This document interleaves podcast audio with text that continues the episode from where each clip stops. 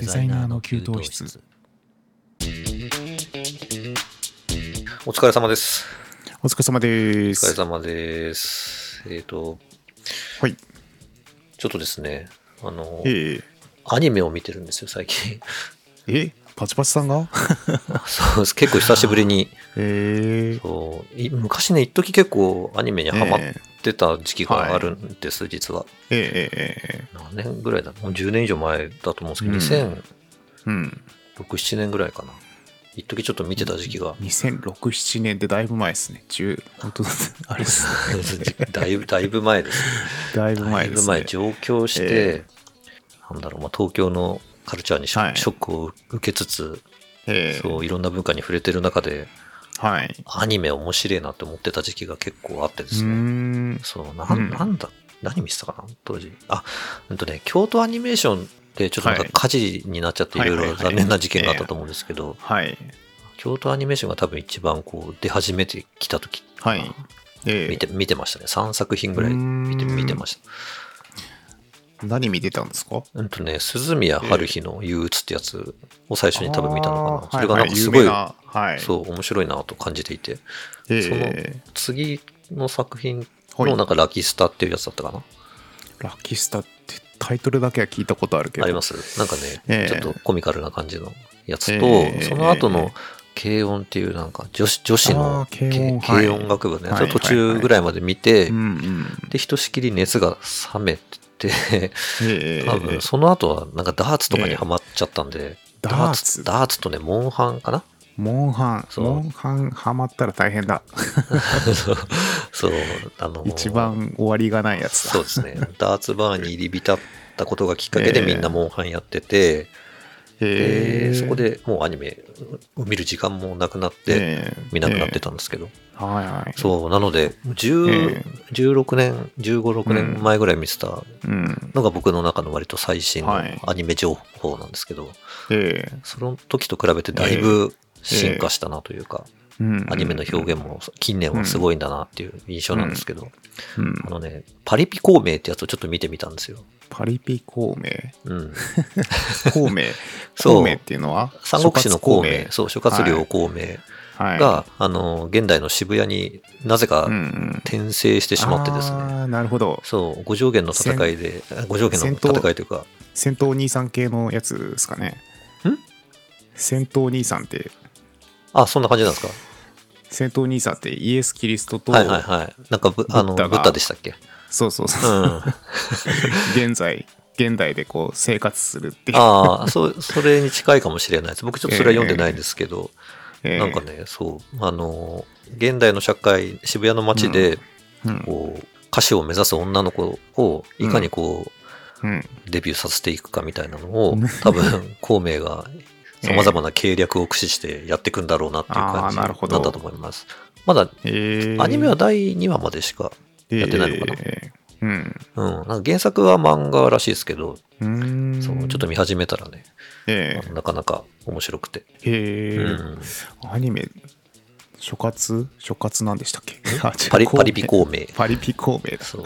パリピ孔明とね、あと、スパイファミリーを見てます、今。スパイファミリーっていうのはディズニーですか？あ、違いますよ。あの、それも、原作は漫画で、今その2つを見て、結構ね、アニメやっぱりいいなと思って。あいるんですよ。スパイファミリーも面白いですよ。なんかあのええ原作の漫画ええの方を先に読んでるんですけど、結構笑えるんですよね。あ見たことないなあの、スパイファミリーおすすめです。あの、アニメも、なんか主題歌星野源とヒゲダンとかがやってるんで、だいぶ力入ってるんだろうなっていうか、期待されてるんだと思います。ヒゲダンそこら中でアニメの主題歌やってますよね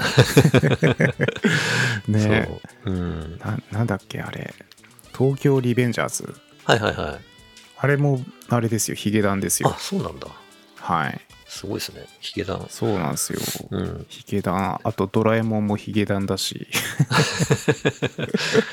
いや、すごいよな。で、毎回曲がいいっていうのがすごいですよね、ヒゲダンもね。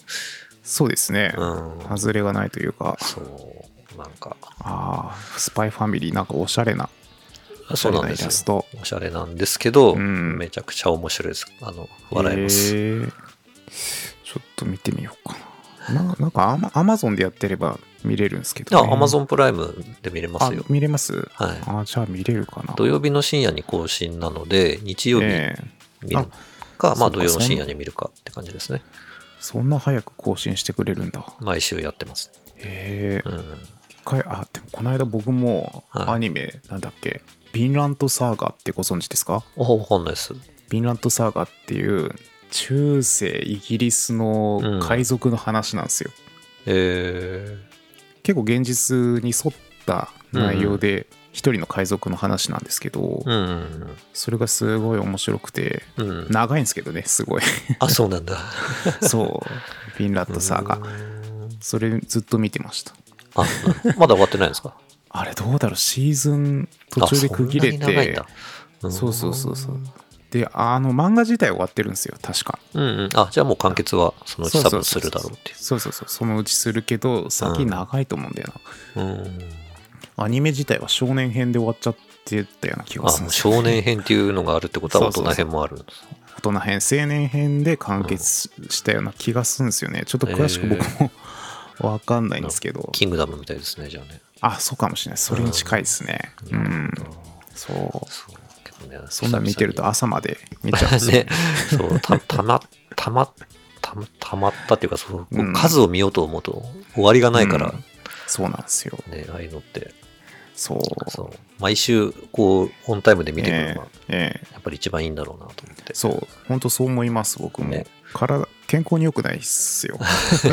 まとめてみるのって。そうそうそう。40超えてからの夜更かしは結構翌日取り返しつかなくなる。そうなんですよはい。命がけですよ。す大げさがちょっと。まあ体調管理は気をつけていきたいなとそうなんですよ。おりますよ。ええ。差し支えがね、いろんな方面にええ。出てきますので。はいちょっとパリピ孔明見てみますよ。ぜひ、スパイファミリーも合わせてええ、スパイファミリー。ご視聴いただければと思います。はい。で、今日はですね、ええーそんな話から全然関係ないテーマでお話ししていこうかなと思って。全然違いましたね。今つながるかなと思って待ってたん繋がんないですけど。あ単にちょっと 僕がどうしてもアニメについて喋りたかったという、ね。えー感じで申し訳ないんですけど、はい。デザデザインって何が楽しいんだっけっていうテーマで話していこうと思います。はい。はい、お願いします。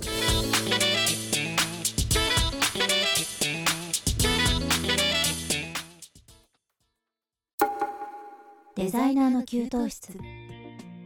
デザインって何が楽しいのかっていうはい。テーマで話していこうと思うんですけど、えたの楽しいですか？歌さん、デザイン、デザインしてて。え。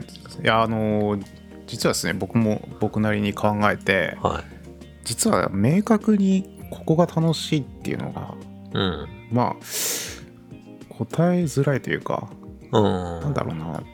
楽しいですか？そうこれ僕が考えた多分ネそう、タですよね歌さんも確か持ち込み企画なんですよ。これどういう設定で言ったんだろうと思って僕多分うんうん。デザインって何が楽しいんですかって僕が質問している体で言ってると思うんですよこれああ、なるほど。よくじゃあ、自分ではとらまえきれてないそうなんですよ感じですか？でうん。この機会にちゃんと考えてみ向き合いうましたか？はい。はい向き合ってみてえに2点えお、ありました？2点一応絞り出ましたね絞り出しました出ましたか？そうそうそうそうえっと1点目がうん。微調整を繰り返しながらはいはい。デザインのクオリティを上げていく過程が楽しいいやー、それはわかりますよ、結構。うんデッサン的なうんうんうん。考え方ですかね、そうですね。こうちょっと輪郭をぼやっと作ってきながらこううんうん。ブラッシュアップを重ねて1ミリずらしたりここ揃えたり揃えなかったりで やっていくうちにそれっぽく仕上がってくるっていうあの感覚が楽しいのかうなっん。なるほど。ていうのが1点ですね、うん。なるほど。もう1点が、うん。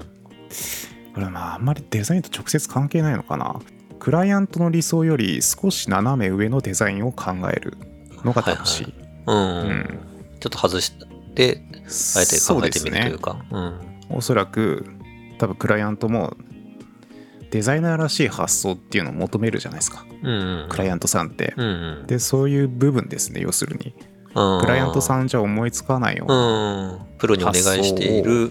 そうそうそうだからこういうところからひらめいてほしいみたいな。提案してほしいっていう。うんそうそれを考える時ですね。うん。まあもちろんハマらないことの方が多いんですけど、うん。なるほど。この2点でしたね。ああ、うん、なるほどですね。えあの、僕はね、ええ結構、昔からえ楽しくくないんですよ、作業が。デザイン、デザインを楽しめてないというか、あのうんひょっとしたら好きじゃないのかもしれないなとすら思うんですけど、うんうんでも、なんだろうな、物を作ったりするのは好きなんですよ、すごく。あの、DIY とかめちゃくちゃ、あの、没頭して、この間も初期棚作ったりとかうんしてますし、子供と一緒に、なんかそのうん、ちっちゃいワークみたいなのやるのもすごいうん。好きなんですけど、なんかこう仕事としてものづくりをするっていうのが僕はちょっとあまり楽しめないのかもしれないなっていうん。のはあるかもしれないですよね。そのなんか自由に作れるわけじゃないじゃないですか、デザインって。まあそうですね、うん制約はいろいろありすぎちゃって、そうそうそう。まあ結果的になんか、うんあのお客さんそうは言ってないけどうん。なんて言ったらいいんだろう暗黙のルールというか まあこんなもんだろうなっていうラインがあるじゃないですかうん。でそこにちょっと沿ってしまう自分がいるとちょっと面白くないよなと思って。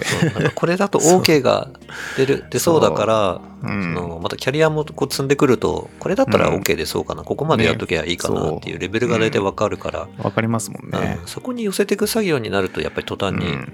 そう。つまんなくなるから、そうなんですよ。うん。そう。なんかその、ええ。与えられてる課題とかテーマとうんか設定をうん。うまく使いこなして、自分でこう、それをうん活かして作れれば一番楽しめるんでしょうけど、なんかそういうのも、ね。うん、あんまりうん。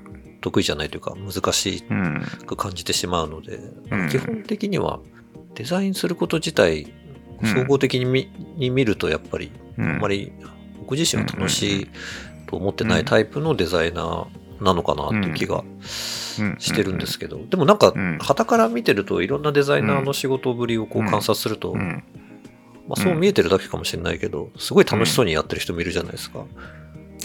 まあそうですね。うん。でうん、実際そういう人が作ってるものってやっぱり結構うん。楽しそうに出来上がってるというかうん、うんいいものができてるっていううん。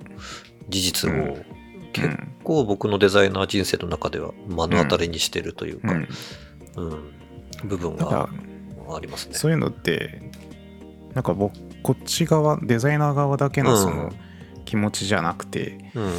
ただお客さんがすごく恵まれてんのかなってちょっと思ったりするんですよね。うん。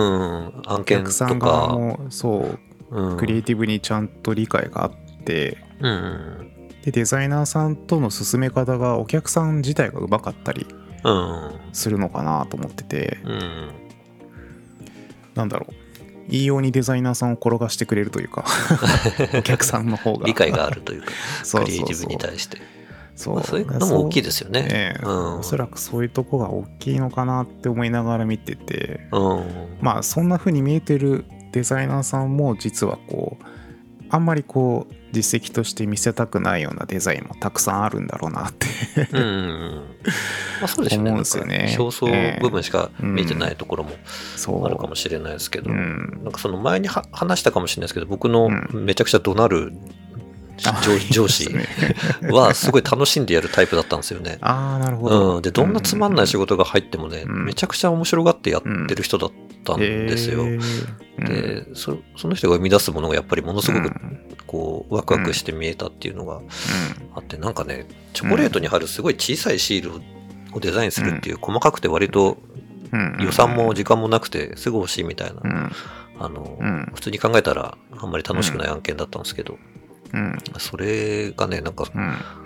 チョコの、なんて言うんだろうな、う滴ってるような形に、あの、うんうんうん。デザインして、あの、うんそのパッケージにチョコがこう、うん。貼り付いてるような感じでうん。やったら面白いんじゃないかみたいなことを言い出して、うんうん実際それがすごいお客さんにも好評で、うん。あなんかこういうどうでもないことも楽しんでやるとこううん面白い感じになるんだなっていうのをなんかこううん。体験したんですよね、それで。えだからなんか、そうそうそう、そうありたいなって常に思ったりする部分もあるんですけど、うん。うん。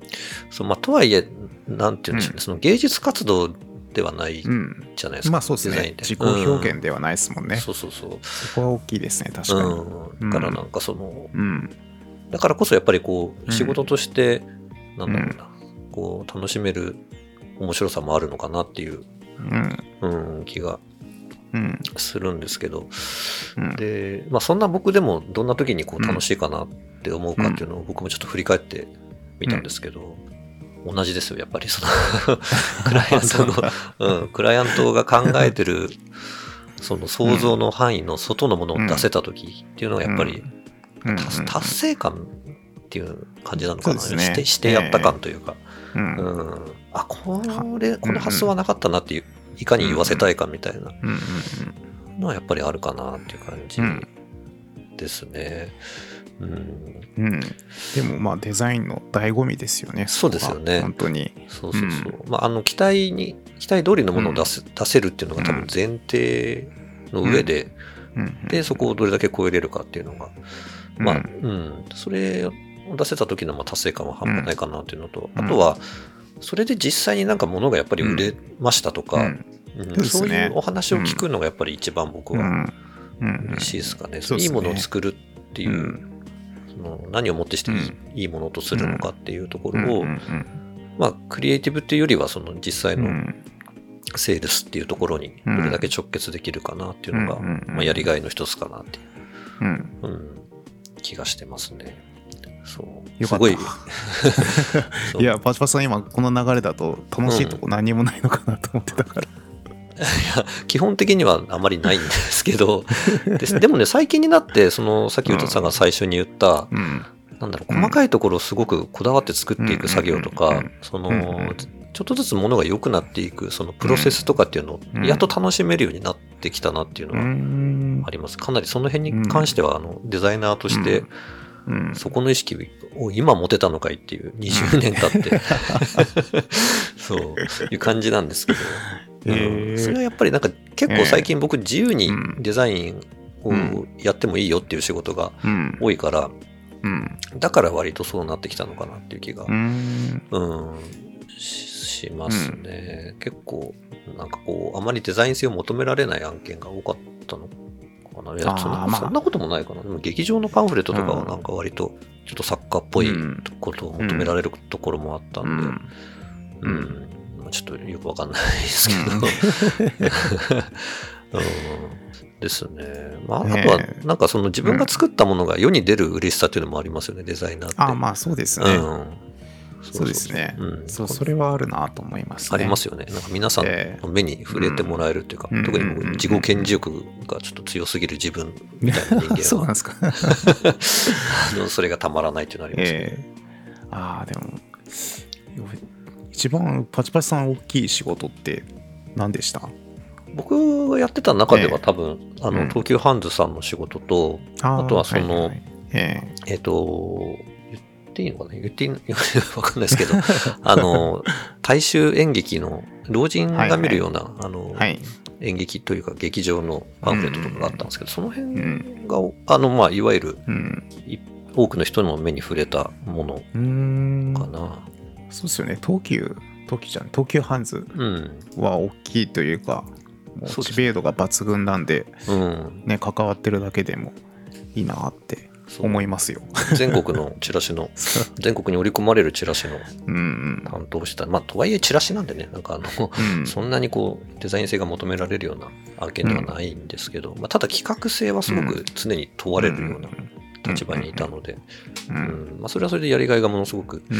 あって面白かったなっていう感じなんですけど、うん。そうですね。あとは、なんだろうな、その自分が思ってる以上のものを自分で生み出せる瞬間みたいなのもないですか、なんか、あ限界を自分で突破したみたいな。ええ。うん。そのたまにあるんですけどそういう時って大体僕の場合ですよ。うん。僕の場合はお客さんがとんでもないわがままを言った時なんですよ。無茶ぶりがまずそこにあるそうそうそう。無茶ぶりがあった上で、うんうんなんかわからない僕の発想がうまく乗った時があって。うんうん。あ、それはなんかあり あるかもしれないですね、そういうケース。そう。なんですよ。うん。だからお客さんありきでうんうん。そのなんだろう僕が思っても見なかったような形になったことはありますね、あ、なるほどね。うん。やっぱりそういうきっかけみたいなのがやっぱりうん。そう。必要なのかもしれないですね。目の前でクリリンが殺されるみたいな。あそ う。そうそう。そういう。ちょっと外的要因は必要な感じはしますよね。はいええ。スーパーサイヤ人になれないみたいな。うん。まあでもなんかたまにそういうええシーンがやっぱりあるじゃないですか、なんかデザインしてると。うん。自分、あ、こういうもの自分作れちゃうんだっていうのが、ああ、うん。まあそうですね、うん。ありますね。そうええ。訪れる瞬間があるので、うん。そういうのも結構まうん。あ楽しい瞬間かなっていう気がしますね。パチパチさん結構楽しいところありましたね。まあ、ほじくり返してますよ。はい。えデ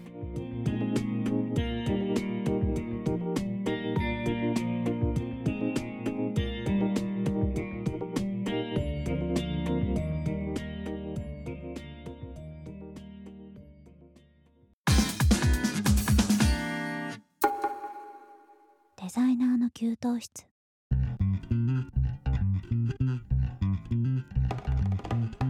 ちなみに楽しくないところって何かあります？デザイン、デザインの楽しくないところ。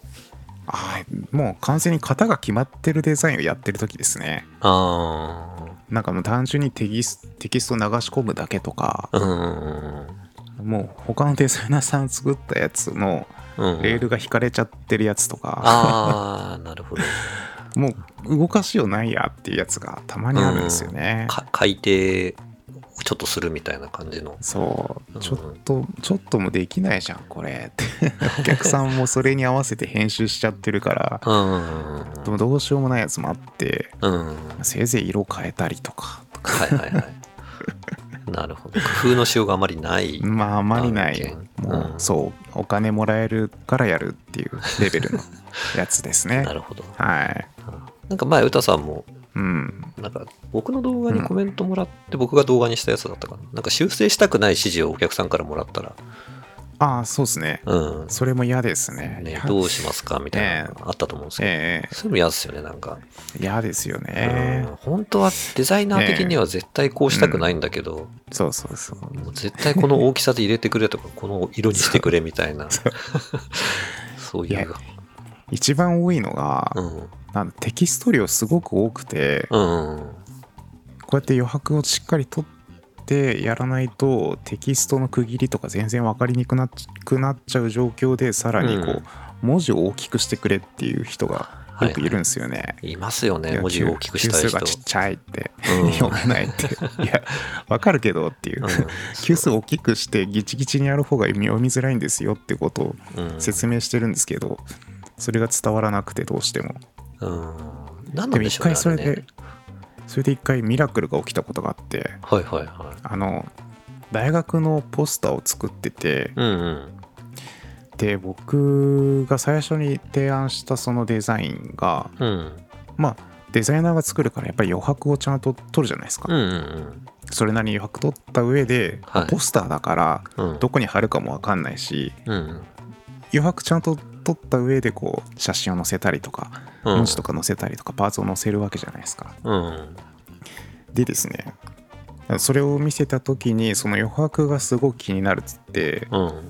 写真で埋め始めたんですよお客さんが あるあるよな。ありがちだよな。そういや余白ってねってどこに貼るか分かんないし壁がごちゃついてたら余白がないと分かりにくくなっちゃいますよって まあそういう説明もしたかどうか忘れちゃったんですけど、うん。でですねまあまあ結局お客さんの指示が入った修正を仕上げて、そう渡したんですよねうん。でお客さんの方で今度はその生徒さんかな、そうのん。大学の大学生のその生徒さんにはい。そのデザイン見せたらやぼったいって言われたらしくて、生徒さんの方が分かってたそう。そうなんですよで、うんその生徒さんが僕が最初に作ったデザインをうん。見たらしくて、はいは断然そっちの最初のデザインの方がいいですよっていうツッコミを入れたらしいんですよい。なるほど。そうでその最初のデザイン戻ったっていう奇跡があって。ああデザイナーさんなんかたまにはこういう外部の人間、全然関係ない人からこうやって救いの手が差し伸べられることがあるんだなと思って。いいですね。なんかそういうの実際毎、実案件でも毎回やってほしいよな。そうなんですよ。なんか第三者の目を。そう。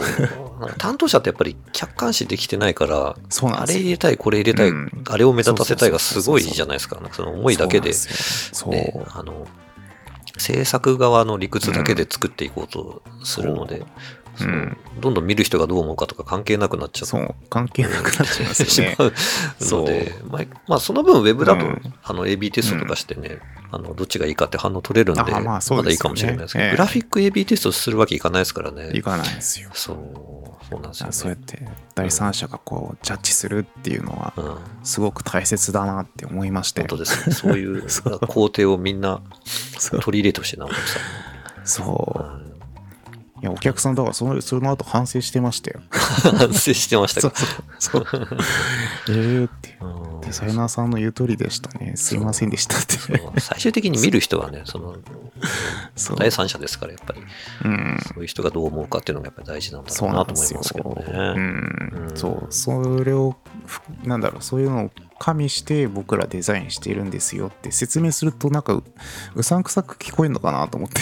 またデザイナーっぽいこと言っちゃってみたいな。デザイナー出たなみたいなデザイナーの考えでしょっていう感じでまとめられてしまう。あまり聞いてもらえないことも逆に 聞ありますよね。そううんそうそうそう。まあ、その辺も含めてのデザイナーの、としての意見なんだよっていうことで、もうちょっとデザイナーに皆さん優しくしてほしいなってそうですよね。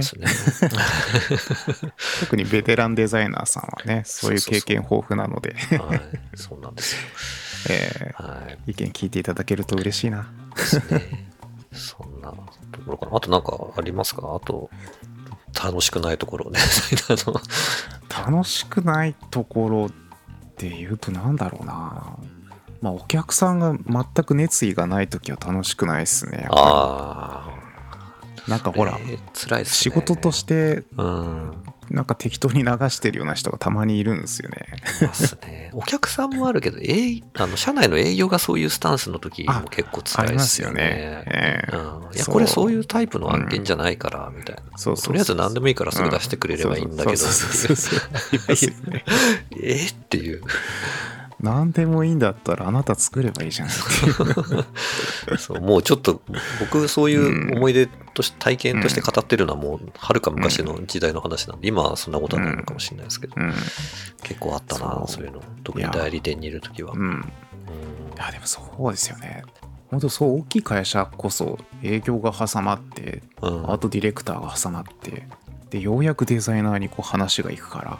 そう。なんか伝言ゲームもちょっといろいろ解釈が挟まっちゃうから大体うまくいってないいパターンが多いですよ。ね営業さんがうまく話聞けてなかったとか。そう聞けなかったしって営業さんが都合よく聞いちゃう時もあるしって そう。だから制作が主体でね、なんかこう、うんコントロールしてる方がうん結構うまくいっているケースがうん多かったかもしれないなってそうなんいうですよ気は最低限しますけどね。うんアートディレクターが間に挟まるっていう方がそうですね。うん。えーいいですよねうん。うんだと思います。ええいや、いや、そうですね、楽しいとこでしたね、本当は。そうそうそう、楽しいところ。うん。そんなに、そんなにない、ええないのかな。ちょっと夢も希望もない話に。仕事ですからね。うん、そうなんですよね。やっぱりね楽しいこともうんあるかもしれないけど、それ以上にやっぱり楽しくないこと、苦しく、苦しいことというか、あの、うんつまらないけどやらなきゃいけないことっていうこともやっぱりめちゃくちゃ多いので、うん、まあ、それも含めて、本当にまあ楽しめればね、一番いいかなという気は。するんですけどね。あでもデザインや、まあ、あんまり関係ないから、一つ、もう一つありました。はい。お金がもらえる。それはあれですか？フリーランスとしてってことですか？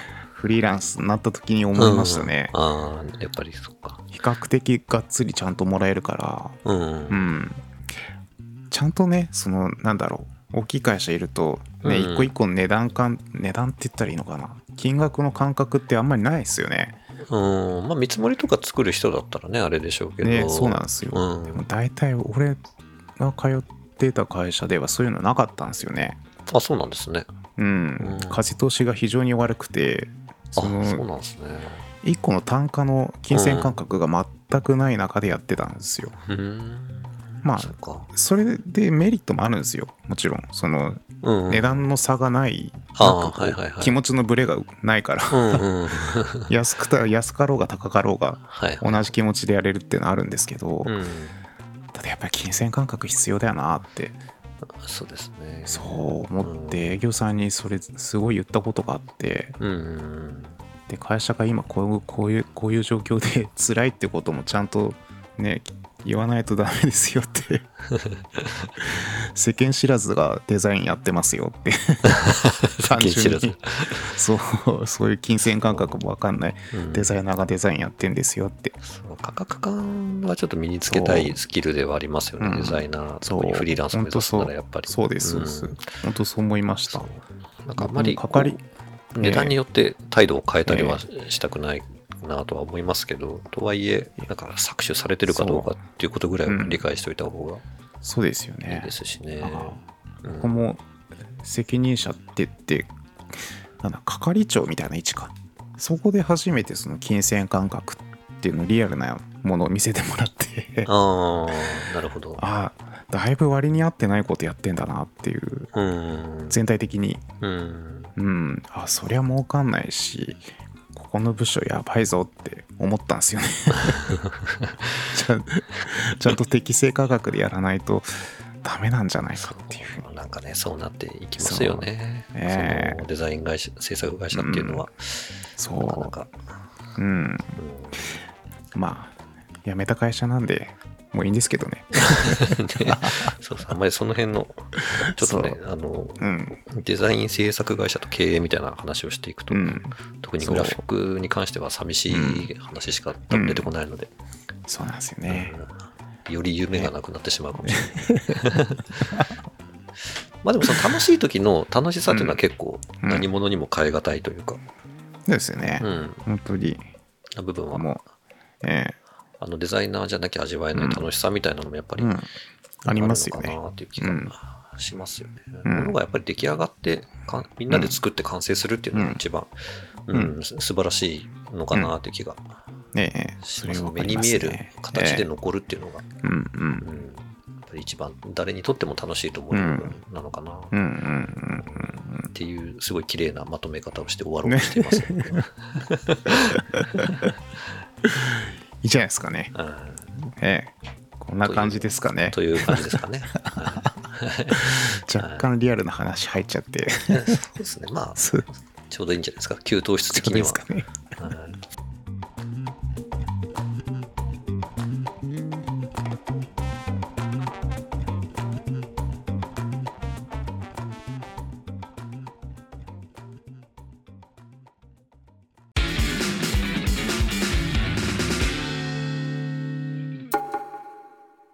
ザイナーの給湯室。